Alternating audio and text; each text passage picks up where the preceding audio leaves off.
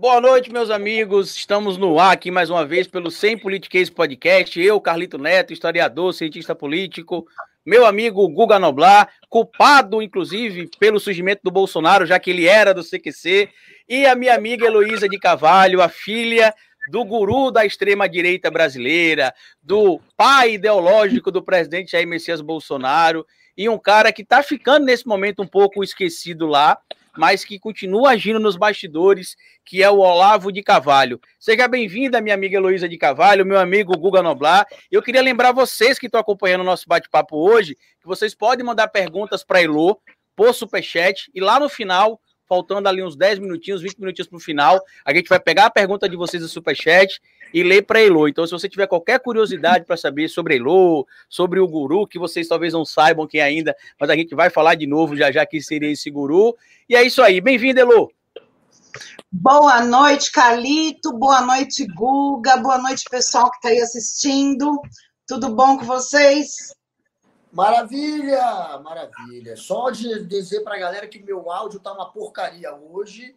Eu tô com uma internet péssima, tô tendo que usar meu celular e o celular não tem mais bateria, então eu tenho que carregar o celular, não tenho como usar fone. Enfim, me perdoe pelo som horroroso. Muito obrigado, Luísa, pela presença. Vai ser muito bom conversar contigo, especialmente neste momento em que temos esse caso, inclusive, do Felipe Martins. Né? Então hoje vai ser um dia interessante. Felipe Martins que fez aquele gestinho que pegou super mal, que é um gesto supremacista branco, e ele quer dizer que foi só arrumando uma lapela invisível. Mas vamos falar sobre isso hoje. Tá? Não, e o problema é que não é a primeira vez que ele faz alguma referência do tipo, né? Ele já fez outras referências. No final, queria até fazer um símbolo também para o Felipe G. Martins, mas é só que eu estou ajeitando aqui o meu óculos, mas não é, não é nada.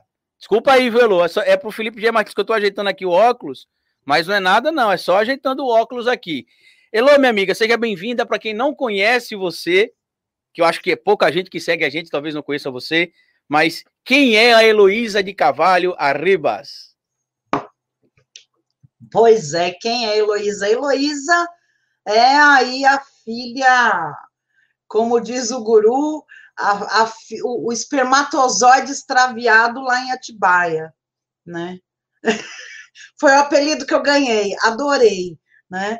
É, eu sou a Heloísa de Carvalho, a filha primogênita do guru do Bolsonaro, o vulgo, né, Olavo de Carvalho, e que é, vamos dizer, oposição tanto a ele quanto a todo o governo Bolsonaro. Parabéns, parabéns, inclusive, porque deve ser para gente, velho, que tenta cobrir no, é, o dia a dia da política e que vê as barbaridades que acontecem, noticiar e ser oposição já é duro. Imagina para quem tem ali de berço, a, a, é, como pai, como ascendente, né? O maior guru do bolsonarismo.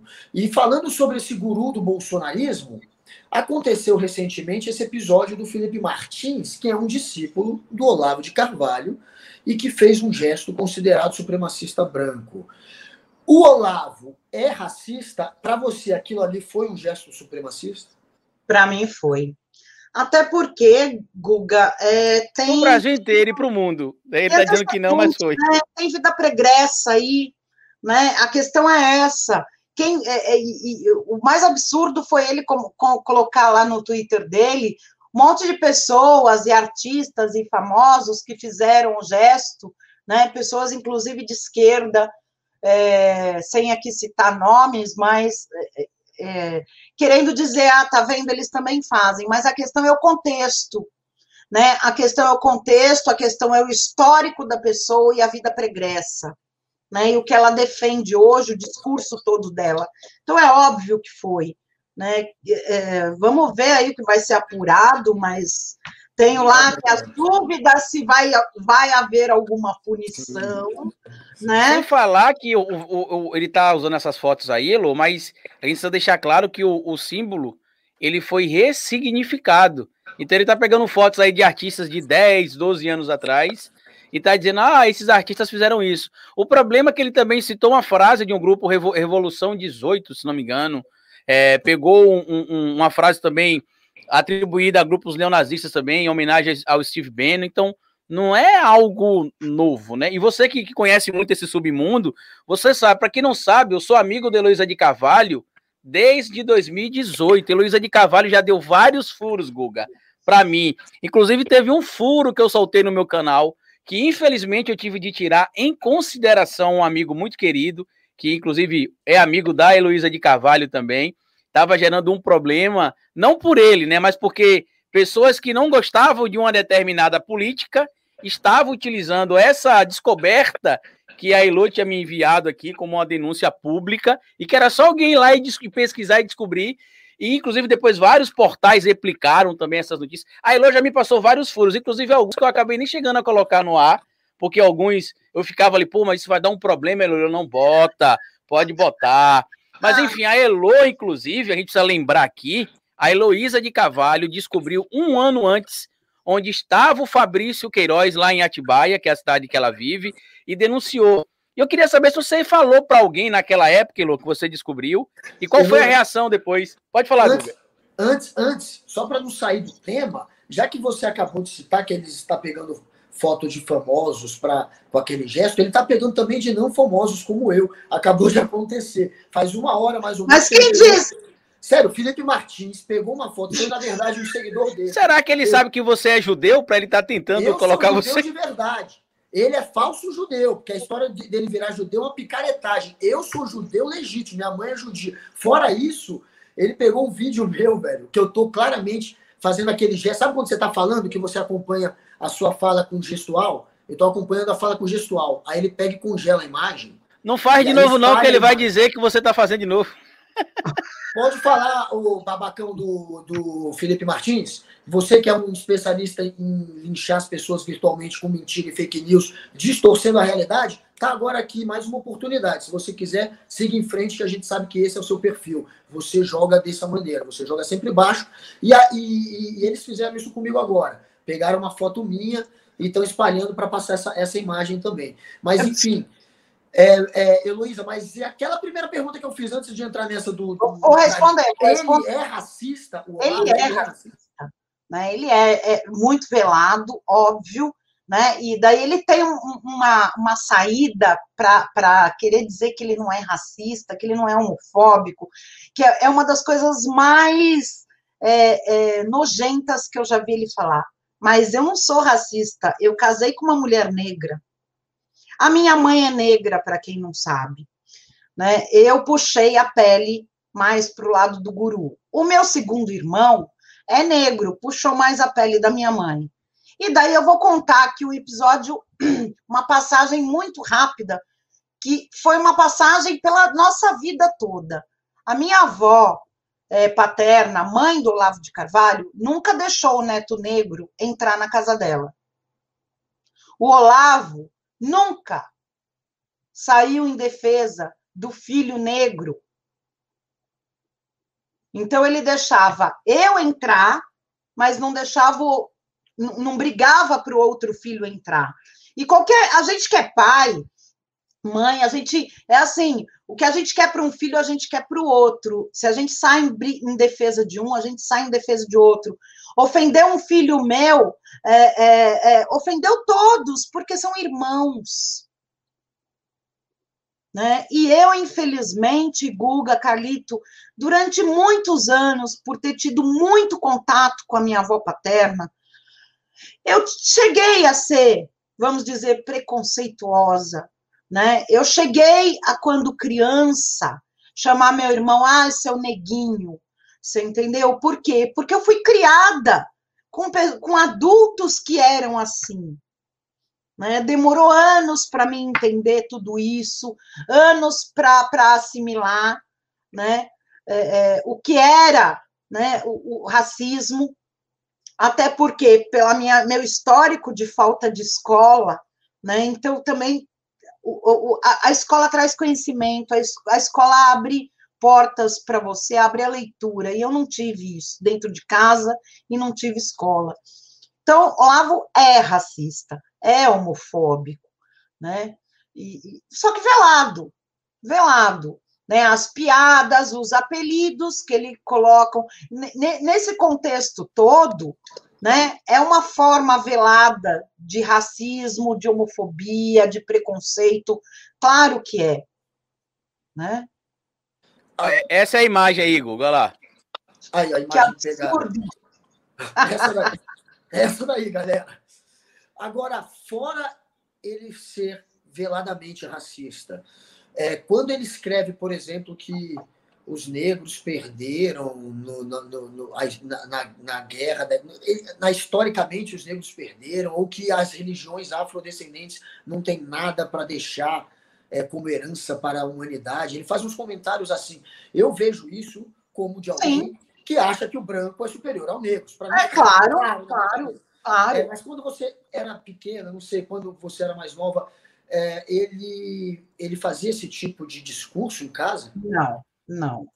É engraçado que, assim, ele nunca foi uma pessoa, vamos dizer assim, é, solidária às causas dos fracos e oprimidos, nunca foi, das minorias, nunca foi. Né?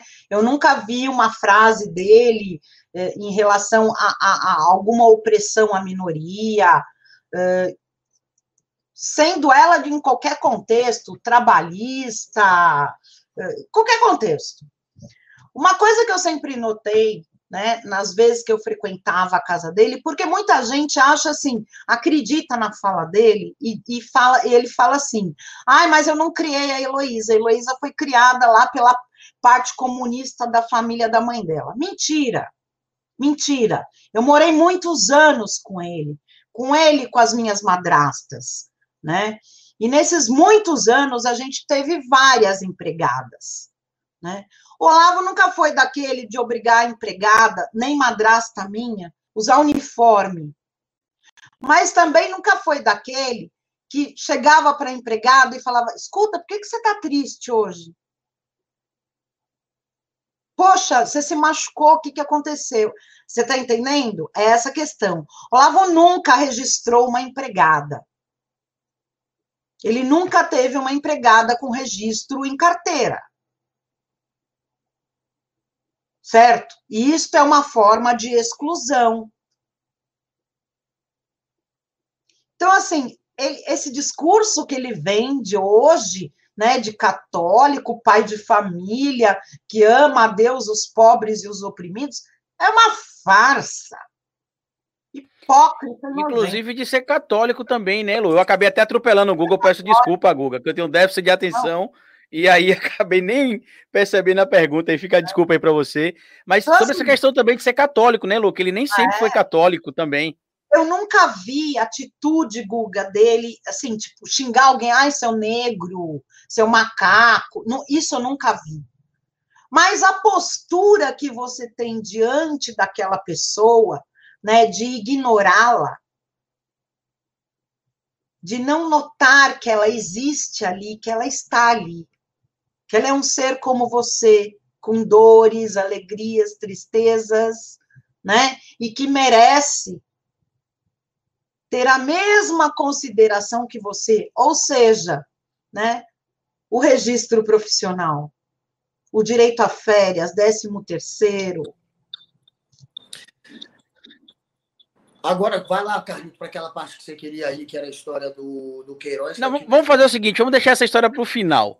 É, agora que eu já, já me voltei aqui, que saí do déficit de atenção, já me liguei aqui no papo, vamos fazer o seguinte: primeiro vamos, vamos esclarecer esse mito de que o Olavo sempre foi cristão, tradicional, né, Lu? Porque muita gente que acompanha. Tem muita gente que eu tô surpreso, inclusive, no nosso chat, talvez porque o podcast é algo novo, que chega a pessoas que talvez não acompanhem nosso trabalho com frequência, ou que talvez não tenha conhecido nosso trabalho em outros momentos, que eu já conversei, inclusive, com você no nosso canal, no meu canal, perdão. É a gente já esclareceu algumas coisas no passado, e a gente sabe que tem muita gente que vê o Olavo hoje defendendo a ideia do, da cristandade católica, isso e aquilo, inclusive atacando outras crenças, dentre elas a crença muçulmana ou islâmica. Só que tem uma surpresa que eu acho que o grande público não sabe em relação a isso, porque o Olavo já foi muçulmano, a Elo já casou, inclusive. Eu vou deixar você contar, Elo, para não atropelar casou, os fatos. Casou. Então, é, vamos começar do início. É, Olavo né, nunca, é, eu não sou batizada, eu não era batizada, meus irmãos não eram batizados, nós não fomos criados dentro de nenhuma religião. O que, que a gente foi? Em vários períodos da vida do guru, como, como da minha mãe, enquanto também estava casada lá com o guru, foram várias coisas, né? Chegaram a não ser nada, teve uma época assim, a época que ele estava na astrologia, ele lia mapa astral, a minha mãe tarô, entendeu? Não tinha religião nenhuma. Aí, uma época, ah, agora tem que almoçar rezando o Pai Nosso. É, daí rezava um mês, era assim, daí logo já esquecia do Pai Nosso, você entendeu? E assim foi. Não fomos criados dentro de religião alguma teve momentos, passagens. E chegou essa, né? Em, em, quando eu estava com 16 anos, é, minha mãe, eu morava em Atibaia com a minha tia materna. Minha mãe veio me buscar e falou assim: Olha, estamos todos nós lá morando com, com seu pai na casa da Bela Vista, só falta você para virar família feliz, né? Bom, eu adolescente, uma analfabeta, porque com 16 anos de idade eu tinha só até a quarta série né, do ensino fundamental. Tava, tinha acabado de entrar na quinta série e fui. Arrumei minha trouxinha e fui lá para São Paulo. Saí de Atibaia, fui para São Paulo. Cheguei lá, me deparei com uma comunidade islâmica. A Casa da Bela Vista era uma comunidade islâmica. Morava em torno de, de 15 a 20 pessoas, moravam na, na casa, tá? Fora os outros membros, né, que o guru foi angariando e convertendo um monte de gente aí para o islamismo. Bom, no, fun, no fim, aquilo eu acabei descobrindo que de islamismo mesmo verdadeiro não tinha nada, né? Ele enganou a comunidade islâmica e durante muito tempo, porque a comunidade islâmica caso vocês não saibam, é uma comunidade muito fechada e muito solidária, né? Mais ou menos como a comunidade judaica, né, Guga? É, é, é, entre as pessoas eles se ajudam muito. E a comunidade islâmica acolheu o Olavo. Acolheu o Olavo, acolheu todas aquelas pessoas que o Olavo levou para o islamismo, acreditando na conversão. E, no fundo, pelos bastidores, era uma seita. Era uma seita ocultista, com conotação islâmica. Tinha membros de outras religiões na seita? Tinha. Mas a grande maioria, o Olavo converteu para o islamismo. E, bom, acabou me casando, né, dentro de uma mesquita, na mesquita, uma das maiores mesquitas que tem em São Paulo, que fica na Avenida do Estado, para quê? Até para convencer a comunidade da conversão, que é, um, que é um, um, um ato né, mais convincente do que você catar a tua filha primogênita e casá-la na religião? A comunidade acreditou, né? E eu tinha 16 anos quando casei. É, não casei, é, vamos deixar claro aqui, eu não casei obrigada. Por quê? Porque eu me apaixonei, era um aluno do Olavo, que foi convertido também pelo Olavo, largou também o olavismo há muitos anos, é o pai do meu filho, tá? Do meu único filho, por sinal. E o que que acontece? Peraí, onde eu parei? Peraí, me perdi. Eu também tenho dislexia. Você parou no casamento. Ah, no casamento. Então. Voltei. Isso. E, e, fez esse. Daí eu me apaixonei. Eu me apaixonei. E muçulmano não namora. Muçulmano não pode namorar. Muçulmano tem que casar. E eu estava apaixonada, ele também. A gente jovem, eu tinha 16 anos, ele 18 para 19, né? E a gente acabou casando. Né? Casamos, ficamos seis anos casados, é o pai do meu único filho, largou tudo isso, não quer ouvir falar em Olavo, em olavismo, mas nem por nada. E é isso. Mas Olavo, para quem não sabe, tem a histórico. Eu vou até procurar esse material, Carlito. Acho que eu nunca, acho que você nem, acho que nem você sabe.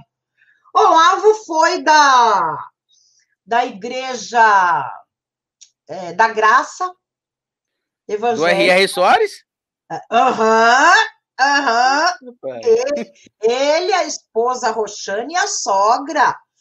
Quando ele morava no Rio de Janeiro, às vezes eu ligava lá, ai, vai lá, tem, tem núcleo aí em Atibaia, frequenta a bênção do pastor. E foi da, da, salvo engano, da Assembleia. Eu confundo todas essas igrejas. Se for a Assembleia, Graça... pode ser a do Malafaia. Da Graça é certeza. Mas eu não lembro se foi da Assembleia ou outro é, é, desses pastores aí. Então, assim, Olavo teve a vida toda assim, e várias épocas sem religião, né? Foi, foi hippie, né? Puxavam, né? Quando Olha só, Guga! Quando eu era criança, quando eu era criança, nós fomos morar em Ubatuba, e eu me lembro de cenas assim, aquele bando de hippie, tudo ali, cabeludo, fedorento, andando pelado com as coisas balançando pela casa, né? E eu criança, né? Eu criança. Então, assim, né, falar que o Olavo é católico tradicional, pelo amor de Deus, está muito longe. Ele é né? politeísta, já entendemos aqui. Mas é, quem, quem, o que, que é o Olavo, então? Ele é alguém que realmente tinha boas intenções, pelo menos no universo paralelo dele, ele acha que está tentando fazer o bem, ou ele é um charlatão? Ele é um charlatão. Ele é um, ele é um charlatão, sempre é um... foi. Sempre quem foi. sustenta ele hoje? Então, né, é, é, assim, ele diz, ele diz que são os livros, os direitos autorais dos livros, do filme e os alunos. Bom, eu tenho lá minhas dúvidas, né?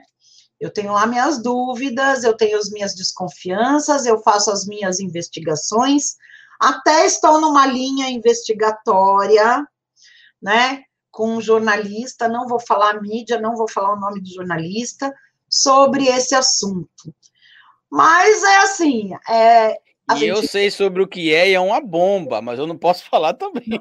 Pelo amor de Deus, Carlito, contei para você pela maior, na maior confiança da nossa grande amizade.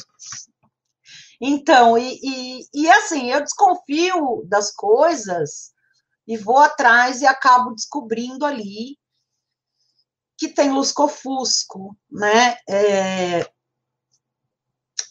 eu, a, gente, eu tive acesso ao imposto de renda de 2017 do, do Olavo, que o, o advogado dele, é, excelente advogado, excelente advogado, né? É, junta o imposto de renda e não pede sigilo no processo. Excelente advogado. Acho, gente, eu sou bacharel em direito, né? Não sou advogada, mas sou bacharel, e assim, pelo menos noções eu tenho. É... E eu tive acesso aí, esse processo estava aberto, público, e eu fui lá e pá, pesquei o imposto de renda. Né? Daí pesquei e comecei a distribuir esse imposto de renda para um monte de jornalista aí, o advogado foi lá e pediu sigilo. Tudo bem, eu já tinha o imposto de renda na mão mesmo. É... E nesse imposto tem os luscofuscos, né? De, de, de, de onde veio o dinheiro, né? Não que seja ilegal, mas que não esteja, não, não, não esteja declarado na íntegra a verdade dos fatos ali, eu tenho as minhas desconfianças, né? Fiquei curioso, fiquei curioso. Ela não me contou. É, é bombástico, eu posso dizer isso. Hã? Só pode dizer o quê? É bombástico, mas o que eu posso dizer é o seguinte, que a Elo é uma amiga que ela sempre reparte tudo aquilo que ela descobre com os amigos. Ela nunca dá todo o material só para alguém. Assim que ela confirmar isso, eu tenho certeza que você, eu que duvido, eu, eu duvido, você sabe que vai receber. A Elo já me trouxe vários furos, só que não me trouxe esse do Queiroz, que a gente vai falar disso aqui de novo. Não, é, esse do Queiroz foi um lusco-fusco. Mas assim, só para dar mais, só para dar uma dica, não querendo queimar aí o, a investigação aí que vocês estão fazendo, mas seria então um dinheiro que viria de alguma origem que é ruim se ele dizer qual é a origem. Alguém está sustentando ele, em resumo é isso. É. É. é. Entendeu? É. Resumindo, o dinheiro não é, é, assim, entra no bolso dele, Você entendeu? Através de uma forma que não é ilegal, Sim. mas é imoral. Sim. Sim. Interessante. Quem será que está sustentando o Olavo? Saberemos um dia. É. Daí a hora que vier à tona vai ser. E tem, tem. É uma investigação, né? Não, não sei se vocês sabem, o Carlito sabe. Eu trabalhei na Polícia Civil, né? Eu fui a DOC, fiquei quase seis anos numa delegacia especializada, né? Num setor de investigações gerais, aonde o carro-chefe era o quê? Investigação sobre narcotráfico, furto, roubo e homicídio, né? A equipe era pequena, com pessoas de alta capacidade, com muitos cursos tipo SWAT, Colômbia, né? Gente assim, top. É, é, pessoas que hoje até estão ligadas à inteligência da, da, da Polícia Civil. Alguns aposentados, outros, infelizmente, faleceram, né? E eu aprendi muito, eu aprendi muito lá, foi onde eu aprendi a investigar. Eu acho que eu já nasci com, com, com esse. Eu também acho, viu? Esse dom, mas a, ali foi aonde eu aprendi a técnica, né? A, a, a teoria mesmo do, do, do, sistema investigatório. Então, eu tenho muita, muita facilidade de ver lusco-fusco onde ninguém vê, né? De saber o canal, de saber é, a forma que se, que, que se é, o, o, o, que se monta uma, uma investigação, né? Porque é complicado você investigar, porque quando você começa a investigar, você começa a ver muita coisa, nesse muita coisa você acaba se perdendo, né? Você perde a linha e o foco. Então você tem que saber fazer. Eu, graças a Deus, aprendi muito bem. Tive um delegado que, assim, é, é meu grande amigo, é um cara de esquerda, né? É, tá aposentado hoje e que me ensinou muito, graças a Deus. E, assim, ali eu, ali eu, eu falo que eu cresci muito como, como ser humano, né? Eu entrei uma idiota lá dentro, saí uma pessoa melhor como pessoa, né? Porque era uma equipe muito humana, muito solidária às mazelas da, da humanidade, porque quando você lida com homicídio, né, com latrocínio, com, na, com o próprio narcotráfico, narcotraficante tem filho, ele tem, tem mãe, né, é, é complicado. Mas, Heloísa, por que, qual que é seu, você falou agora nessa questão, você até citou que tem um delegado de esquerda, que é um dos que te de alguma maneira inspira, te ajuda, enfim, te ensina. Mas para você, é, essa luta contra o olavismo, o que, que ela significa? Qual que é o seu objetivo com isso? Você quer, é, você faz disso uma briga política, uma briga pessoal, é uma questão de princípio? O que, que é que aconteceu? É uma, é uma briga política, é uma briga política ela, apesar de ter essa conotação e as pessoas, muitas pessoas, Guga, acham, falam assim, ah, é, é a filhinha magoada, a filhinha largada, entendeu? Ai, mas com essa idade, você... não é essa a questão, nunca foi, né? Quem conhece, que nem Carlito, que, que me conhece, né, desde eu, eu apareci em meados de 2017, aí, desmascarando o guru. E logo, comecinho de 2018, eu já era amiga do Carlito. Daí fiz várias lives com o Carlito, com várias, com o Henry, com várias outras pessoas, e eu nunca dei essa conotação, nunca falei. Infelizmente, vamos dizer assim, para o guru, né, para azar dele, eu sou filha dele. Isso não tem como negar, né? Eu tenho uma vivência familiar e pessoal, aonde como toda vivência familiar e pessoal, a gente sabe de mais podres que os outros. Azar dele, entendeu? Azar dele. Quem, se, se a pessoa tem telhado de vidro e vida suja, um dia a sujeira aparece, ela sai debaixo do tapete e o telhado de vidro quebra. Né? Então, se tornou, é uma, uma, uma, Quando eu apareci Google em 2017, eu não tinha essa noção de que era uma, uma questão política, tá? é, claramente isso na minha cabeça. Eu não tinha. Quando eu comecei a ver todo esse envolvimento dele com, com, com a família, com, com essa extrema-direita, eu já imaginava no que ia dar. Infelizmente, em 2018, eu chamei um amigo meu de esquerda, uma pessoa muito influente no meio da esquerda, muito mesmo. Mas meu amigo, um amigo pessoal, chamei ele na minha casa e falei: olha, leva isso que eu vou falar para a esquerda. Isto, isso, vai acontecer isso, guru é. Guga, ele olhou na minha cara, começou a dar risada e falou assim: ai, Lô, isso é briguinha de família. Eu falei: você me conhece há quantos anos? Quantas vezes eu menti para você ou te enganei? Nunca. Anota aí. Foi embora. Bom, hoje, há uns seis meses atrás, a gente conversou por WhatsApp e ele falou assim: Eu tenho medo do que você fala. Porque tudo que você falou que o guru era, tudo o que você falou nessa bagunça que ia virar o governo, está acontecendo.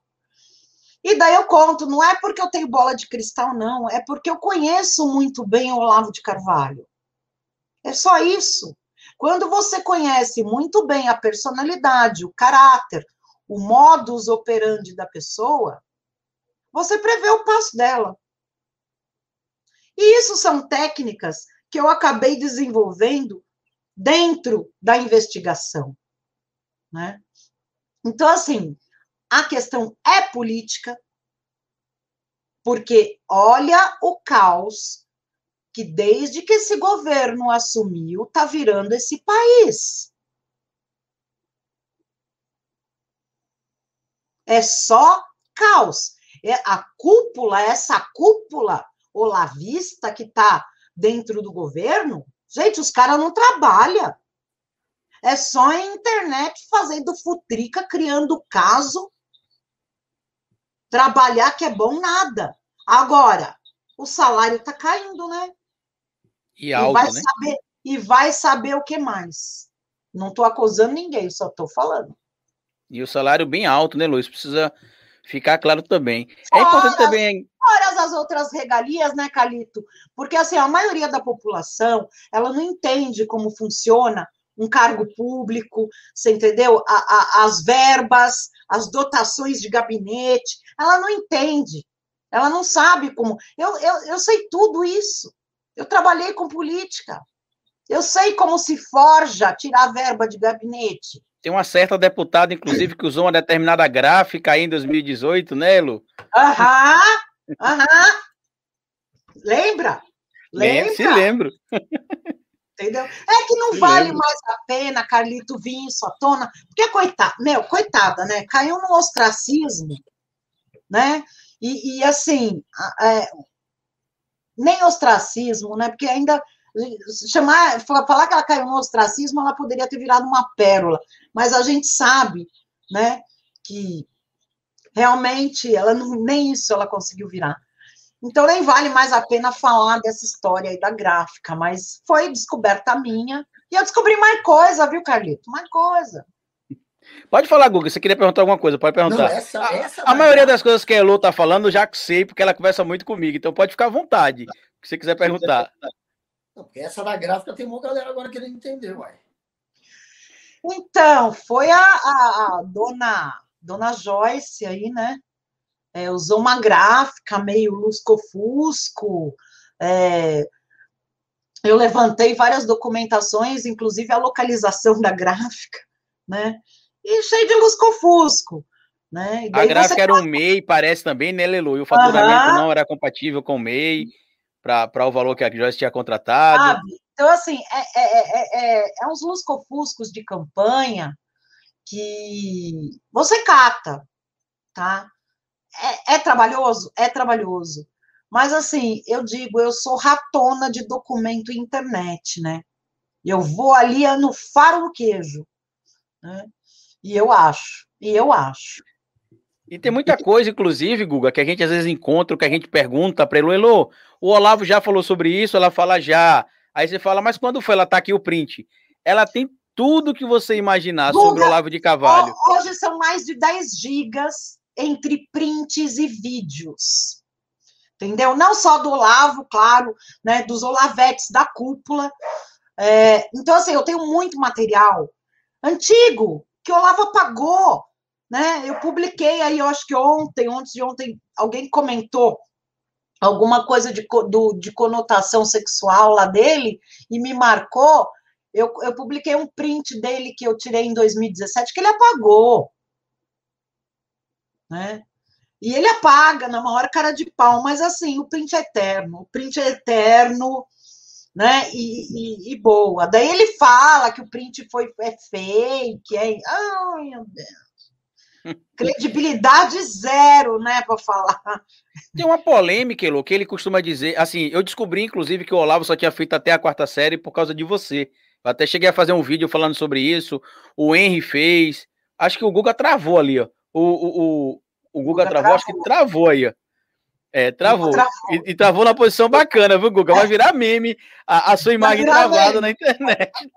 Tenho certeza. Deixa eu até mudar o dedo aqui, porque senão o, o, o vou, vou, botar a mão assim, né? Para que o Felipe G. Martins não pegue, já que eu tô falando com as mãos é. assim, ele não pegue e inverta aí, né? Mas enfim, tá aberto aqui, tá? É, eu descobri que ele, ele era. Tinha feito até a quarta série por causa de você, depois. Eu e outras pessoas, a gente fez vídeo na época, eu, o Henry, e um monte de gente divulgou isso. Muita gente não sabia disso, e a gente achava até que o Olavo era professor universitário. E aí, depois de muita pressão, ele acabou admitindo que realmente ele só estudou até a quarta série. E ele também dizia que aqueles prints que ele falava sobre o médico, que era amigo dele, que falava so sobre vacina, ele estava só compartilhando a opinião do colega médico, mas que ele não era anti-vacina. Só que através da nossa amizade, a gente defend... eu descobri que se ele não era anti-vacina, então ele tinha algum outro problema, porque você recebeu todas as vacinas com seus irmãos quando você era criança? Não. Inclusive, no meu canal, eu tenho um canal no YouTube, é meu nome todo, Heloísa de Carvalho Martin Arribas. Tem um vídeo sobre essa história das vacinas, que inclusive o Intercept, que fez uma matéria sobre vacinas e, e, e antivacinas, me citou, né? Coloca lá o link do meu vídeo. Não, nós não fomos vacinados. Eu e meus irmãos pegamos sarampo na infância. Dois irmãos meus quase morreram por falta de vacina, porque a vacina ela não evita doença. Não é esse o objetivo da vacina. A vacina é criar anticorpos no teu corpo para pegar uma forma mais leve e branda da doença. A questão voltou, é essa, voltou. Né? E quando você não é vacinado, a questão é de você pegar e acontecer avassaladora. Porque a gente está dizendo ali que toda criança não tem o mesmo organismo. E os meus dois irmãos que pegaram são os dois, os dois filhos do Olavo, que na época tinham nascido mais frágeis. Né? Os dois foram internados, ficaram é, internados muito tempo. Foi, foi, quem quiser assistir o vídeo lá, e, e conto tudo. Então, ele é um antivacina. Agora. Eu acho que o Carluxo, Elu, eu acho que o Carluxo descobriu que o Guga estava falando com a gente e hackeou a internet dele, olha lá, ele está congelado. Eu acho que o Carluxo, é, eu acho que o Carluxo bloqueou a internet do Guga. Olha lá, ó, acho que o Carluxo está lá. Mas pode ficar tranquilo, Guga. Quando você está ajeitando aí, eu vou conversando com a Elo. A gente vai segurando o papo, o papo pode ficar tranquilo aqui em relação a isso. Eu queria lembrar o grande público que está acompanhando a gente aqui, inclusive, que após acabar esse, esse bate-papo, que é ao vivo, tá, gente? Hoje, como diria o Faustão, são exatamente. Quer dizer, meu está de cabeça. Não, tá certo. São exatamente 7 horas e 53 minutos. É, após o nosso papo aqui ser finalizado, vai ter os cortes lá no canal de cortes, no Cortes do Sem Politiquês. Vai ter também só o áudio lá no, no Sem Politiquês podcast, lá no Spotify também. E se você quiser mandar uma pergunta para Heloísa de Carvalho, a Elo responde tudo que se pergunta. Eu raramente vi a Elo falar, oh, Carlito, hoje eu não respondo isso, mas amanhã eu respondo. Sempre que eu pergunto, é bate pronto, ela sempre me respondeu. O nosso amigo voltou aí, ó. O Carluxo liberou ele. Está de volta. Mas o áudio, agora é que tá ruim meu áudio, né? Ou como é que tá aí? Diz aí. Tá a mesma coisa. Tá ruim, mas tá bom, como diria o ditado popular, né? Agora eu mudei pro computador, velho. Eu, eu, do nada começou a dar um pau aqui no meu telefone. Eu acho que... Aí é porque o Daniel Silveira jogou o seu telefone no chão, eu acho que ele ficou traumatizado. Aquele telefone que o Daniel Silveira, o Daniel Silveira é aquele que tá preso, galera, por ter ameaçado a democracia. Ele, ele já tá solto, Guga, só que ele tá em prisão domiciliar, né? Tornozeleira. É. é. Não pode chegar, não pode chegar perto do STF. Está impedido de chegar não sei quantos metros do STF. Esse cidadão destruiu meu celular, galera. A galera deve conhecer essa história. E aí eu, eu, eu peguei esse novo aqui. Novo não, porque já está velho agora e já não funciona direito. E, enfim, mas ele quebrou o celular quando eu fiz uma pergunta sobre a Marielle. Por que, que a Marielle incomoda? Eu perguntei para ele, vem cá, Daniel, qual que é o momento? Eu estou fazendo uma enquete com os deputados para saber qual é o momento de maior vergonha da política nacional nos últimos tempos. Eu vou te dar aqui três opções e você escolhe. Opção A, deputado que quebra a placa em homenagem a uma mulher que foi morta. Opção B, deputado que invade escola de segundo grau para lacrar na inter internet. Ou opção C, todas as anteriores. E ele invadiu a escola e ele quebrou a placa, né? Então, era uma, uma pergunta querendo relembrar esses, esses momentos de histeria e, e, é, do deputado, para ver se ele pelo menos, não sei, tinha se arrependido, mas não, ele ficou puto. E aí acabou quebrando o meu celular depois. Mas enfim, por que, que a Marielle incomoda tanto, hein, Luiz, essa galera?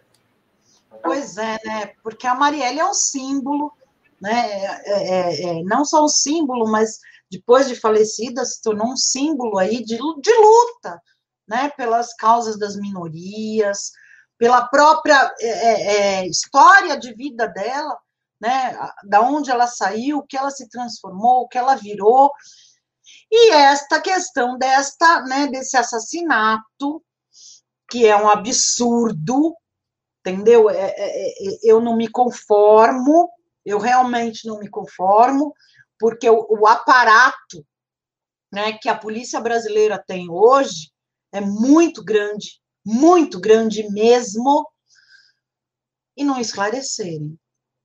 Né? A coisa até hoje está não esclarecida. Eu acredito, vou aqui dar um palpite, né? Que assim, talvez depois que esse governo cair, venha aí o esclarecimento, né? Não só esse esclarecimento da morte da Marielle e do Anderson, era Anderson, né? É, Isso, Anderson, é, Anderson é, Góes, se não me engano. É.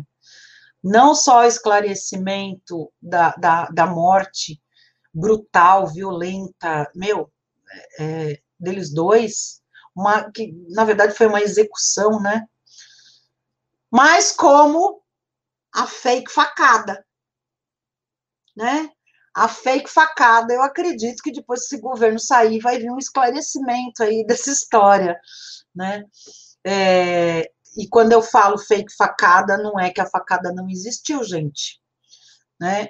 Eu não, eu ponho em voga a, a, a, a profundidade do dano causado, né? É, e toda aquela história de, de, de, de, de clube de tiro, viagem, colete, né? E, e, etc, etc. Mas a gente é isso. Poxa, Marielle é, é realmente depois eu não eu, eu tinha ouvido falar pouco dela antes da, da morte dela, bem pouco, eu não, não, não, não me interessava, mas depois eu fui saber quem era, qual era o trabalho que ela fazia nas comunidades, é uma coisa incrível, é, é, realmente uma, uma heroína, uma Marielle presente. Exatamente, Lu. Tem muita gente que tenta, às vezes, inclusive, desmerecer, porque aqui a gente está falando sobre a imagem da Marielle que tem sido desmerecida com frequência por apoiadores de Bolsonaro. Você é evidente que em outro, em outro tipo de, de situação, em outro é, em outro tipo de comparativo, digamos assim, mas eles tentam e tentaram durante muito tempo, continuam tentando hoje, mas acredito que hoje menos, tentando distorcer a sua imagem. O seu pai, inclusive, chegou a dizer em vídeos que você espancava seu marido, que ele praticamente vivia em cárcere privado, que ele, você até fez um vídeo com ele mostrando lá que, que não era verdade. Eles tentaram trazer também a ideia de que você era lunática, que ele tinha internado você várias vezes em hospício, que você tinha alguns problemas com bebidas, com drogas, todo tipo de coisa. Ele ah, tentou é, trazer. Culpa de beira de estrada, ixi, é tanta história. É Inclusive, é chegou até a te processar, né? Porque muita gente pergunta por que, que, que ela é filha dele e tem essa rusga. Porque muita gente pode achar que é oportunismo, que eu, já ouvi isso lá no começo, e a gente sempre rebateu. Mas peraí, como é que é oportunismo se é o outro lado que está dando dinheiro nesse momento? Seria mais lógico pois ela estar é. tá do outro lado. Pois é, né? É assim, com, com a formação que eu tenho, Carlito, né? Com, com, vamos dizer, a desenvoltura que eu tenho. Se eu tivesse do lado de lá, meu filho, eu tava bem pra caramba. Pode ter certeza que eu tava, né? Mas, por outro lado, é... caráter a gente não compra nem vende. Ou a gente tem ou não tem, né? E, e, eu sempre tive. Graças a Deus, foi uma coisa que eu sempre tive, foi caráter. Mesmo quando ainda nem sabia definir o que era ter caráter, ou o que era caráter. Bom, em 2017, quando eu surgi, né, o, o, o, eu escrevi uma carta, essa carta é, chama Carta Aberta a um Pai, ela está aí nas, na internet. Eu não posso publicá-la por um acordo judicial que eu fiz com o guru. E o guru me processou, um processo crime, né? É, eu fiz esse acordo de, de, de não dar entrevista sobre o conteúdo da carta e de, de tirar a carta da minha rede social. Só que, graças a Deus, eu tenho amigos, né, gente? Eu tenho amigos. A nossa esquerda é muito unida, progressista é muito unido ela está em algumas mídias, né? Ela não foi tirada nessas mídias. Essas pessoas mantêm a carta aí para ela não morrer. Então, tá aí. Quem quiser procurar, é, procura Carta Aberta a um Pai, Heloísa de Carvalho. E é onde eu relato várias questões é, sobre a vida pessoal do guru, para mostrar que ele não tem caráter. Né? Porque toda a questão, Carlito, não é só. Ele fala, ai, ninguém refuta a minha filosofia. Que filosofia? Porque tem a história que você me contou também da questão do filme lá, O Jardim das Aflições, que ele meio que deu uma. Eu vou chamar de uma enrolada, mas na prática foi outra coisa que você me contou, a um dos envolvidos no projeto. E aí, a partir dali, que foi quando ele cisou, com, rompeu pois com você é, é, oficialmente, né? Eu, foi, eu vi, um, vi uma, uma, uma injustiça ali na, na questão da gerência do filme, né? Vieram me trazer o problema, eu tentei intervir, e daí o Olavo ficou muito bravo, muito bravo. Eu telefonei para ele para sair em defesa a um dos diretores do filme. Falou: Ô pai, que isso, injustiça, né? Não faz isso, pô. Coitado do cara, Aí ele virou e falou: não se mete nisso. Eu falei: não, é, ele tem meu apoio e se precisar de qualquer aí, orientação para advogado, para qualquer coisa, eu ajudo ele. Tudo o que me faltava. Uma puta vagabunda se envolver com um maconheiro vigarista. Desligou o telefone na cara e me bloqueou de todas as redes sociais. Aí, ali, Ali, Esse é o defensor da família brasileira que ele tanto prega, tá? Pra gente lembrar naquele, aqui. Naquele ato, eu falei, tem lusco-fusco aí. Vai atrás, Heloísa, você vai achar. E de lá para cá, o que eu achei de lusco-fusco, o que eu passo de lusco-fusco, não sei se vocês viram, aí o Intercept fez a questão do Olavo de Carvalho mentir para a Receita Federal, o domicílio real e verdadeiro dele, né? A ligação aí dos meus irmãos no envolvimento de um esquema laranja com uma grande petrolífera, do, com petrolífera do, de um grande empresário aí, que foi o mesmo empresário que bancou a ida do Olavo de Carvalho para os Estados Unidos, né? Então, assim, é tudo lusco-fusco, gente. Então, ele, quando ele falou, né? Ele, ele falou lá, eu fui puta de beira de estrada, tentei matar meu marido, é, tenho problema com álcool e drogas, nunca trabalhei na vida. Procura alguma coisa. Eu, eu peço. Primeiro, a minha vida é um livro aberto. Entendeu? É, é, procura algo. Procura algo. Se eu fui realmente isso, tem um histórico, tem um registro em algum lugar. Né? Cadê? Não acha um documento a respeito de nada do que ele fala. E eu publico dezenas e centenas de documentos do que eu falo dele. Porque todas essas matérias, inclusive, estão muito bem fundamentadas com documentos que fazem partes, parte de projetos, de, de processos judiciais. Documento, inclusive, que o Guru produziu, porque ele, ele, ele se acha, né? Ele é tão estudado que ele produz documento de prova contra ele no processo. Ah, ah, deixa para lá. Heloísa, você entraria para a política? Você se candidataria? Seria candidata um dia a algum cargo, se tivesse oportunidade? Quer dizer, então, oportunidade você... Né? ah, pode, pode terminar. Não, eu falei que oportunidade eu imagino que você tenha. Na verdade, a pergunta não é se tiver oportunidade. Se você quisesse, tem esse desejo de um dia entrar na política? Olha, até 2019, eu não cogitava, e quando as pessoas falavam, eu falava não. É, de 2019 para cá, né, com, com, com é, a posse do, do Bolsonaro, eu comecei a já pensar em política com outros olhos, não com outros, não a política com outros olhos, mas a política, eu sendo política, eu com uma vida dentro da política, né? E comecei a cogitar. Bom, é, pasmem, pasmem. Ah, eu não lembro em que mídia saiu, se foi na Isto é, foi na época. Acho que foi o Amado, né? Que escreveu na época, me entrevistou. Eu tive dois convites. É, o ano passado, antes das eleições municipais, para um, pasmem, caiam duro é, fazer parte dos quadros do PSL de Atibaia.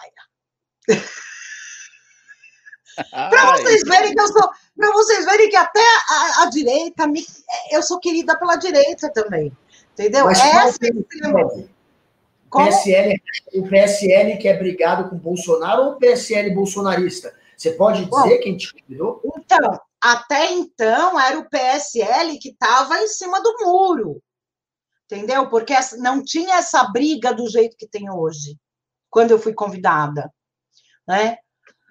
Bom, é, é, eu dei risada, né? Eu dei risada porque realmente não é o perfil, não, é um partido que não tem mais nada a ver comigo.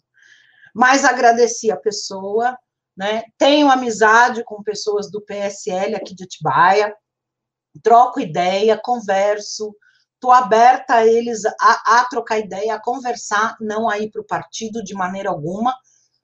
Não tem nem o que perguntar, você entendeu? Se eu vou ou não vou. É, é, não tem.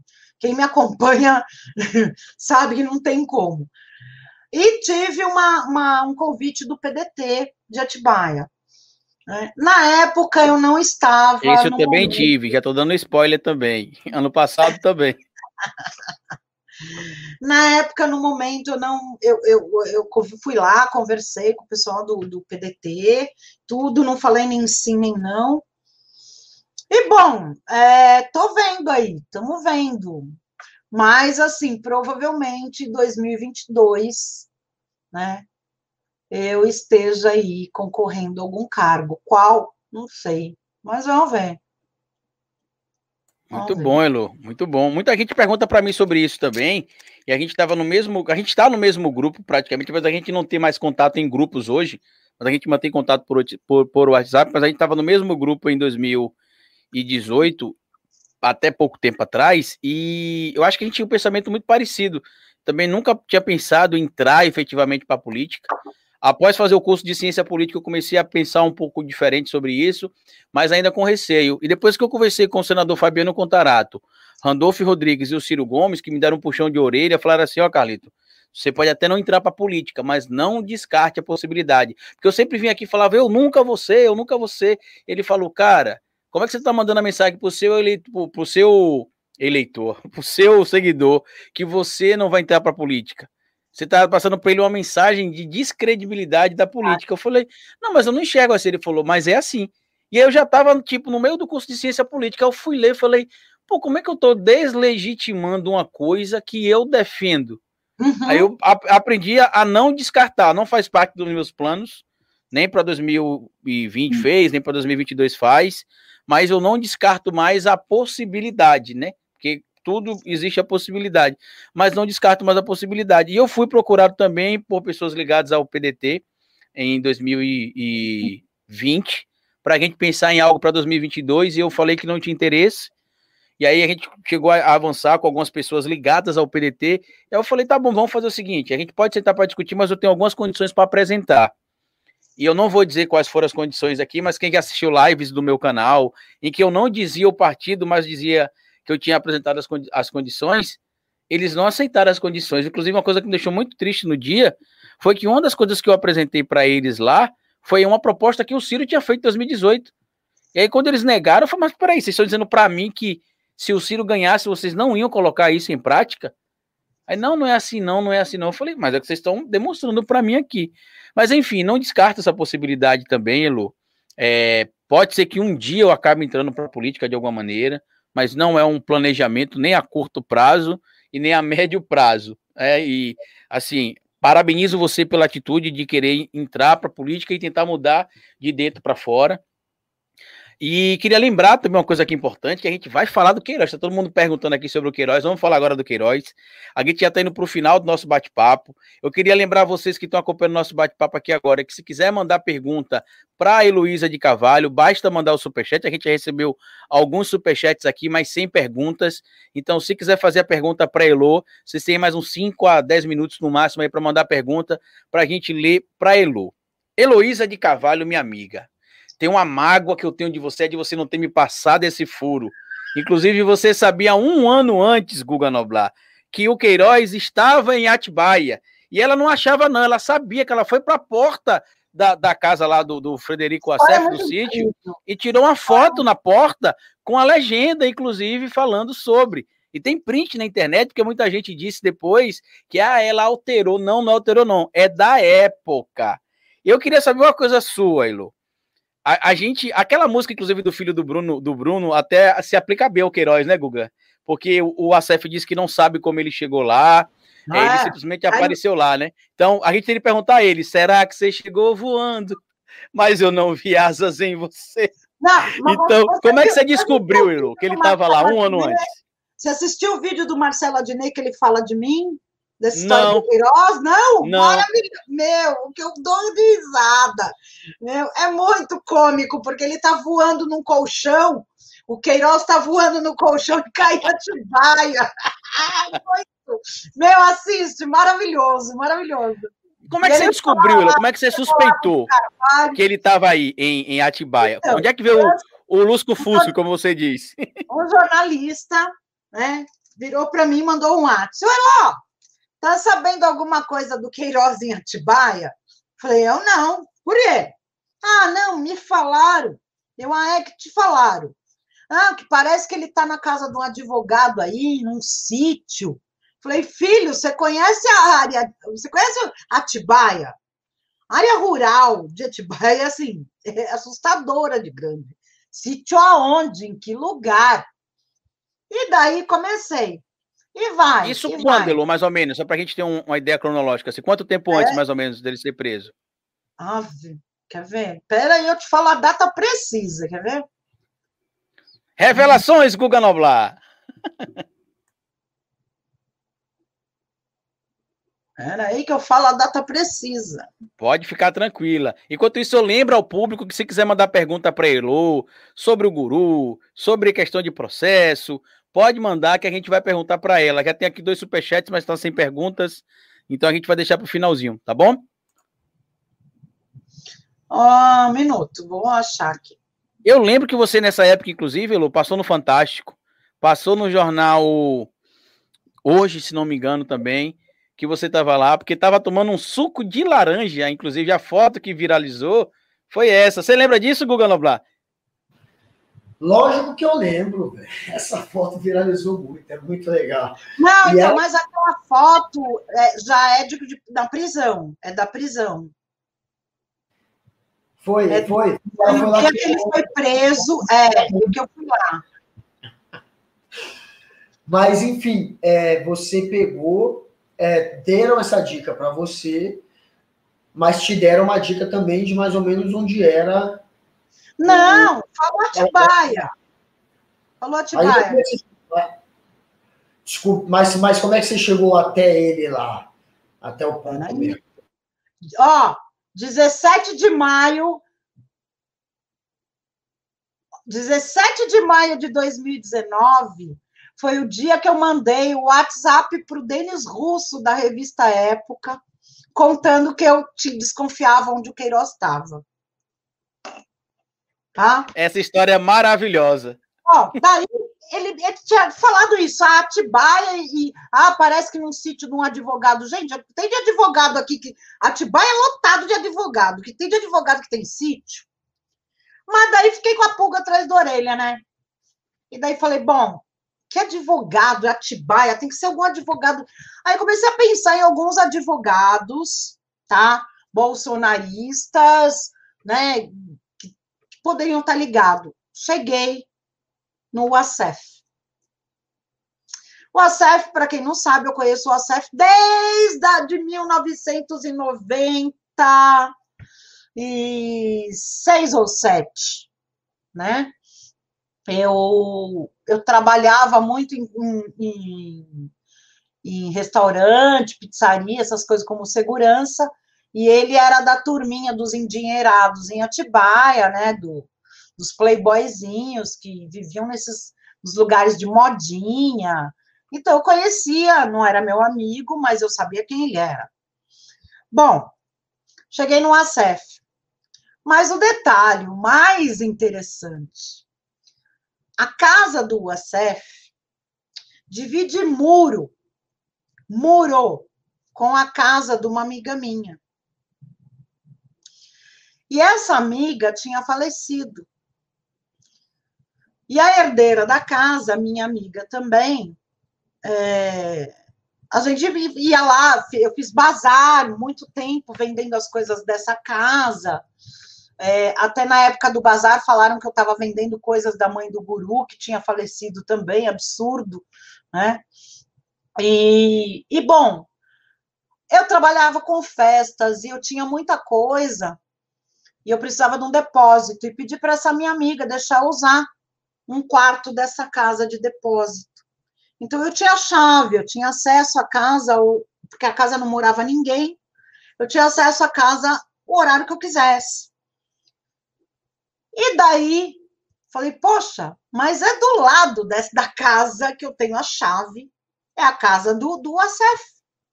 E comecei a ficar de olho e ver o modus operandi da rotina da casa. E daí falei, tem coisa aí. Só que eu não tinha como, né? Algumas vezes eu bati lá três vezes, tá? Não, vou falar sério. Uma das vezes Bati porque eu precisava mesmo de ajuda, né? Meu carro quebrou na porta, eu precisava de alguém para me ajudar a empurrar. Aí eu bati, veio a caseira lá de longe, meio assim, olhando de canto. Né? Eu falei: Oi, tudo bem? Sou tua vizinha aqui. É, meu carro quebrou. Será que tem um homem aí pra, que pode ajudar a empurrar? E daí, assim, interessante. Só que eu já estava pescando modus operandi lá há muito tempo, né? Tinha um carro na garagem, um carro mais simples, que era do marido dela. E sempre que o rapaz saía, o rapaz saía de carro. Porque é um bairro afastado, que não tem nada perto para ir a pé. E o carro estava na garagem dela, falou: "Não, não, meu marido saiu". Falei: "Opa, por que que ela não quer que o marido dela venha me ajudar?" Na verdade, o marido dela não era o Queiroz. O marido dela era o caseiro, mas eles não queriam contato. Entendeu? Troca de palavras, troca. Bom, aí minha amiga mandou por cerca elétrica lá na casa e falou: Elô, tem que ir lá por cerca elétrica, você vai lá receber o rapaz? Eu vou. E bati na casa de novo do, do, do ACF, falando assim: escuta, é, vai subir um rapaz no muro, a gente está pondo cerca. Ah, não, tá, tá. Entendeu? E a casa, né? Assim, Atibaia tem um problema sério de umidade. É muito sério, muito grave o problema de umidade, principalmente em alguns bairros. E esse bairro da casa do ACF é um bairro com muito problema de umidade e mofo. A casa maior sempre fechada. Pera lá, você tem caseiro. Você tem um casal de caseiro para limpar a tua casa, né? Para manter a tua casa. Nunca tem uma janela aberta. Né? Os dois tinham atitude sempre com medo. E bom, e daí eu acabei chamando o Denis Russo. O Denis estava fora do país, né? E, e, e, e, meio que não acreditou. Acabei chamando um pessoal da Carta Capital, né? Que, que um pessoal de esquerda aí que faz Carta Capital, faz as mídias de esquerda. É, Ai, Lô, vamos, pô, montamos um baita esquema. Eu falei, vamos no final de semana, ó porque o, o banheiro da piscina está com problema de infiltração. Eu compro lá um cimento, entendeu? E eu sei fazer massa, gente. Eu sou pedreira também. Compro lá um cimento, põe vocês dois lá em cima do, do telhado do, do banheiro, vocês vão arrumando o telhado e a gente instala uma câmera ali, entendeu? Bom, é, não sei o que, que tinha aconteceu na véspera, que falaram que o Queiroz estava não sei aonde. Eles me ligaram e desmarcaram. Ai, Luísa, parece que o Queiroz não está aí, não. Tá aí, tá. Falei, tá bom. Bom, no dia da prisão do Queiroz, né, continuando o histórico, no dia da prisão do Queiroz, dia 18 de junho de 2020, às 7 horas e 8 minutos da manhã, Denis Russo, Queiroz foi preso em Atibaia você bem que havia dito que ele estava aí, não é? Eu, oi, sim. Me sentindo o pior repórter do mundo. Ele, ele, foi visto, eu acho que num posto de gasolina, né? Então, ele eu, eu, não, eu não frequentava esse posto. Esse posto é, é uma área grande, que é, é o posto a conveniência é, e um supermercado. Eu frequentava aquele supermercado. O posto, eu entrei duas ou três vezes com uma outra amiga para abastecer, mas eu mesma não era cliente do posto. E sim, ele frequentava. Só que assim, o cara, né, é, é, é uma região de, de muito transeunte. Entendeu? Não, as pessoas não param ali, que nem o posto nessa conveniência que tem. É um outro senhorzinho que, que mora ali no bairro, que frequenta, né? Mas não é um lugar muvucado, vamos dizer assim. E ele saía a pé, diziam que ele saía, mas eu acho que ele foi vendo que ao longo do tempo tinha que mais tomar um pouco mais de cuidado, né? Até o dia da prisão, né? Aí é isso, gente, é isso. Eu sabia um ano antes. Vamos, Carlito, para o superchat, galera. Já estamos na reta final aqui da nossa entrevista. Já passou de uma horinha, tá muito bacana, muita coisa interessante que a Luísa falou, mas tem o superchat. Será que alguém mandou mesmo o superchat com dinheirinho? Porque a gente começou o superchat faz uma semana.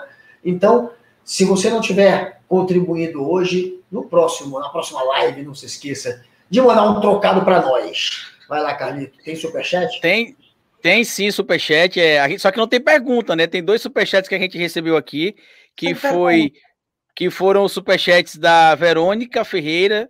Ela mandou só um stick de, de legal. E o, o, super, o superchat também do Camilo, com o sticker também de legal. Acho que concordando com, com o papo que a gente tem tido com o Luiz. Inclusive, é importante a gente falar sobre essa questão do superchat, porque a gente tem tido muita reclamação às vezes, Guga, que ah, só tá lendo o superchat, ah, a gente sempre a gente sempre bota aqui o comentário da maioria das pessoas. Mas a questão da, da pergunta que a gente faz é porque o trabalho precisa se manter. Por exemplo, lá no meu canal, por conta da crise, a gente sabe que tem muita gente que está perdendo emprego. Você me conhece desde 2018, o meu trabalho sempre foi independente, e você sabe que eu já tive propostas de vender espaço em canal, vender meu canal para outras pessoas, e eu nunca fiz. E tem sido um inferno na minha vida esses últimos 20 dias, mais ou menos, porque eu perdi cerca de 200 membros no canal. E a gente precisa manter o trabalho. Né? 200, 200 membros a 7,99, menos 30% que é o valor do YouTube, é o valor que eu pago o meu Tubmaker, é o valor que eu pago a editora, é o valor que eu pago a assinatura para poder ver alguns informativos em portais que a gente não pode acessar, porque tem o tal do paywall, é o valor que a gente usa para melhorar a qualidade do trabalho. É. E aí, como a gente perdeu, eu perdi lá, por exemplo, no meu canal principal, o, o quantidade de membros, o que eu acabei fazendo foi aumentando a publicidade no vídeo. A gente coloca em média 5, 6 publicidades. Eu aumentei para 8 ou 9. E misericórdia, tá parecendo que eu estou assaltando o povo à mão armada. Aí eu quero saber, as pessoas deixam de assistir TV, Guga Noblar, porque tem publicidade? Você que trabalhou, por exemplo, no CQC durante muito tempo, o CQC existiria sem a publicidade, por exemplo? Bons tempos. Eu, inclusive, fazia às vezes aquela propaganda ali que rolava do CQC, que se aparecia antes de entrar a matéria, cinco segundos ali. Ah, Fiat, pá! Ah, Coca-Cola, qualquer coisa assim, ganhava uma puta grana, mano. Que bom, bons tempos. Tem que ter publicidade para você poder ter um trabalho independente. No fim das contas, quem está pagando é, as suas contas é, um, é uma empresa privada, né? Você acaba tendo é, essa, essa independência maior. A gente está jogando o sistema contra o sistema e as pessoas não entendem isso. Ou seja, é. inclusive as pessoas que comentam da publicidade não são apoiadores do canal. Então, mesmo sem apoiar o canal, a gente está, de certo modo, é, colaborando com o trabalho, porque olha como, é, como é a sacada, Elo. A gente usa a monetização do YouTube, que é uma plataforma privada, para poder defender ideias sociais sem estar tá vinculado, por exemplo, a, a patrocínios, como o Guga citou, a Fiat, ou no meu caso, por exemplo, a um empresário de São Paulo que me ofereceu 60 mil reais à época por de 10 a 30% do meu canal. Então, é muito importante vocês colaborarem com o nosso trabalho. O podcast tem uma super estrutura que a gente está montando na parte física, né? A gente já está com o podcast aqui, tem.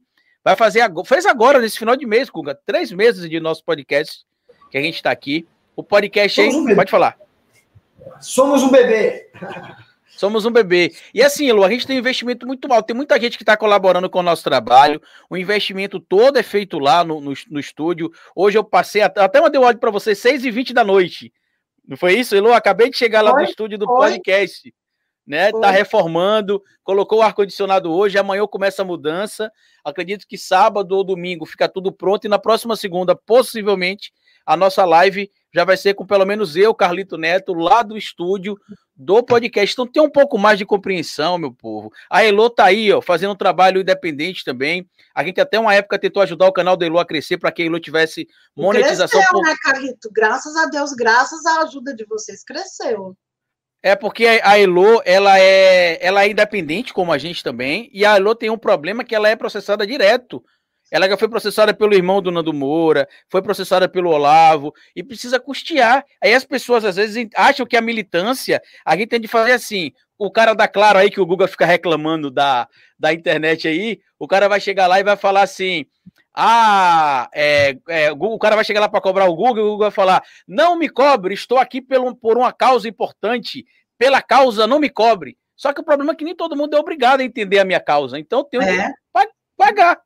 Mas enfim, tá dado o recado aí. Desculpa essa, esse papo chato aqui, mas é porque estão me enchendo o saco com esse negócio. Já começaram a comentar também aqui no, super, no nosso podcast, porque os vídeos também de uma hora aí tem alguns, algumas publicidades. E as pessoas querem que a gente esteja em todos os lugares com a melhor qualidade, mas acho que vai cair do céu. E não vai. A gente está usando o sistema contra o próprio sistema. A gente usa a monetização do YouTube para manter o trabalho. Então, se a gente perde membro, ao invés de vir aqui choramingar, ah, gente, se inscreva no canal, seja membro, porque senão o canal vai acabar. Eu, eu adicionei dois ou três publicidades a mais no vídeo. Pronto. E acabou. E a gente precisa fazer isso. Quem não gostar, Infelizmente, eu não vou poder fazer nada, não vou tirar, porque eu tenho de pagar o, a, as contas do canal e tenho de continuar produzindo, tenho de pagar custo, de pagar faculdade, enfim. É isso aí, minha amiga Heloísa de Cavalho. É isso aí, é isso aí. Tem uma pergunta aqui que o Wellington Alves fez que eu acho interessante, Calito. É... Você achou aí? Cadê o Wellington Alves? É. Achei. É... Boa noite, Heloísa. Você não teme pela sua segurança? Boa noite, Wellington. Claro que eu temo. Né? Qualquer pessoa é, sensata, normal e racional teme pela segurança. É, eu tomo muito cuidado, muito mesmo. Tenho, quando preciso, segurança particular de graça, tá? Por que de graça? É um amigo meu, dono de uma empresa, segurança privada, tá? Ele só trabalha para é, institucional, né? Não é, é pessoal, mas faz para mim a minha segurança quando eu preciso. Porque é um amigo de muitos anos, é uma pessoa que gosta de mim, sabe né, o, o trabalho que eu estou tendo e tudo o que eu já passei. Ameaças de morte, fogo na minha casa, pular em meu muro, perseguição na rua, dentro do supermercado, né? Então eu já passei muito aperto. Já cheguei a sair em algumas situações para protestos usando colete a provas de bala, sim. E daí não foi por conta minha, porque daí eu já acho um exagero, mas foi um requisito feito pelo meu filho e pelo meu marido, que eu só poderia ir no evento se eu usasse colete. Senão os dois não deixariam eu sair de casa. E bom, eu entendo a preocupação e o medo deles. Então, assim, temos sim, mas tomo muito cuidado, né? Tenho muitos amigos, graças a Deus, da segurança pública aí, que é o que eu falo. Eu não ligo 190, eu passo o WhatsApp. Eu fecho a rua de viatura. Então, né, infelizmente, ou melhor, felizmente, amizade é tudo, sabem o trabalho que eu faço. É, isso, temos sim, mas a gente toma cuidado. Falando em filho, hoje é aniversário do meu filho, Carlito. Meu filho hoje faz 34 anos. Parabéns para ele. Qual é o nome dele, Lô? André. André, parabéns, muitos anos de vida, saúde, paz. Parabéns aí, Elô, pela coragem nessa luta. Só Deus sabe, Elô, o que, o, o que a gente já passou. Nos... Eu vou fazer uma revelaçãozinha aqui, para as pessoas entenderem, por exemplo, o que a gente às vezes passa.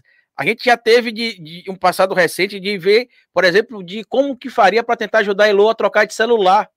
Ou outras pessoas próximas, nossa, a trocar de celular. Quando a gente fala que a luta aqui não é uma luta que tem dinheiro derramando pelo bolso, sobrando, é por isso. Tem gente que consegue se manter do trabalho, como eu hoje. Hoje eu só vivo do trabalho com a internet. Isso aqui virou um trabalho para mim. Mas ano passado, por exemplo, e a Leo sabe disso, eu voltei a trabalhar em algumas escolas porque o YouTube não estava monetizando o meu trabalho e eu precisava continuar fazendo conteúdo.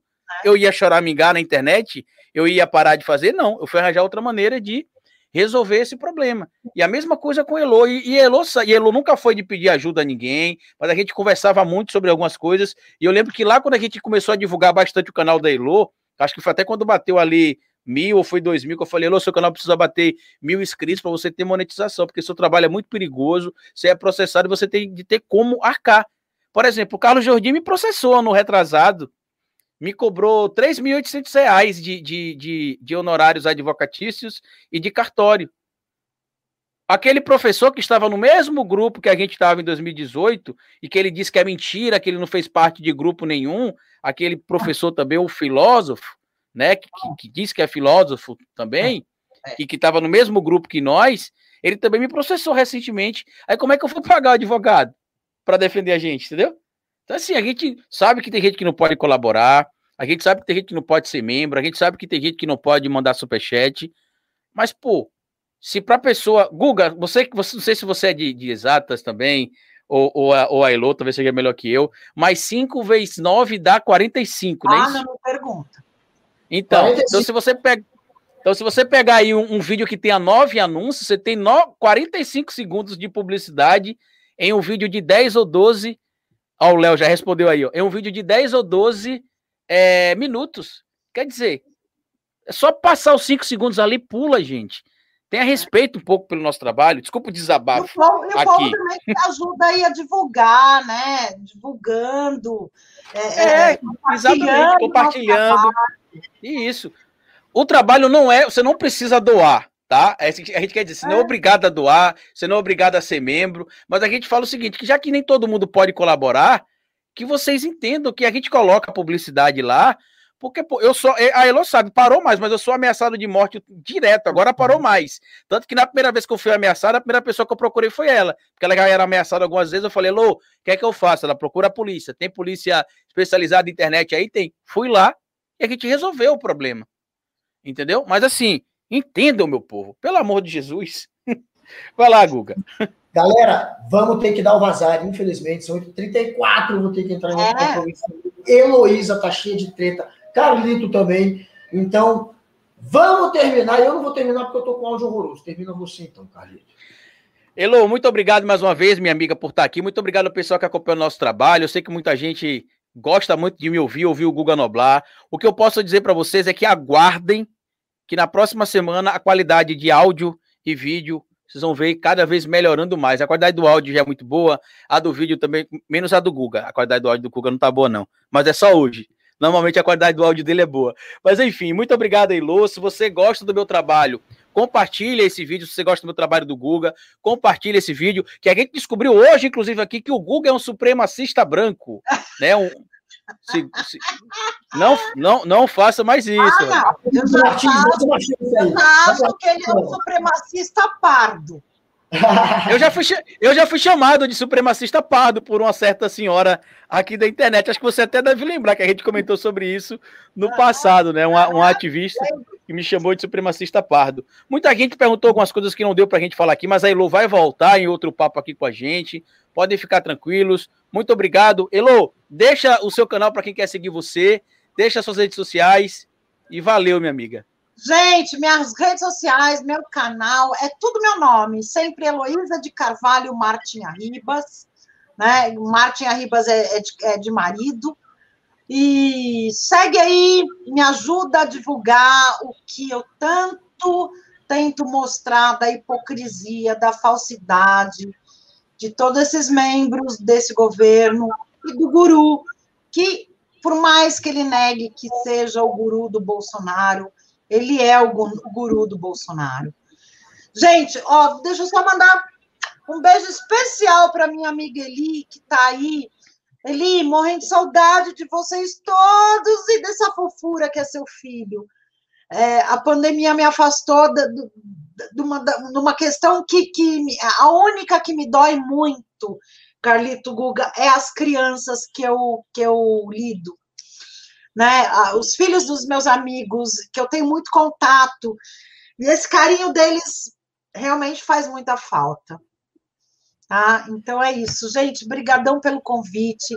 Obrigado aí para o pessoal que assistiu. Mais de uma hora e meia de falação de guru, né? Mas eu acredito que, que teve, tem, muita gente gostou e muito obrigada. Boa noite boa semana e boa Páscoa aí para todo mundo, se Deus quiser. Obrigado, Elo. Obrigado, Elo. Boa Páscoa para o Guga Noblar também, o verdadeiro judeu, diferente do, do, do Felipe G. Martins, apesar do significado da Páscoa para o judeu ser diferente do significado da Páscoa para o cristão, no final é tudo a mesma coisa, é celebrar. Né? É celebrar. O, o, os judeus celebram, celebram o êxodo, né, a fuga do, uhum. do Egito, e os cristãos celebram a, a, o renascimento de Cristo, né, a é isso aí. Tamo junto.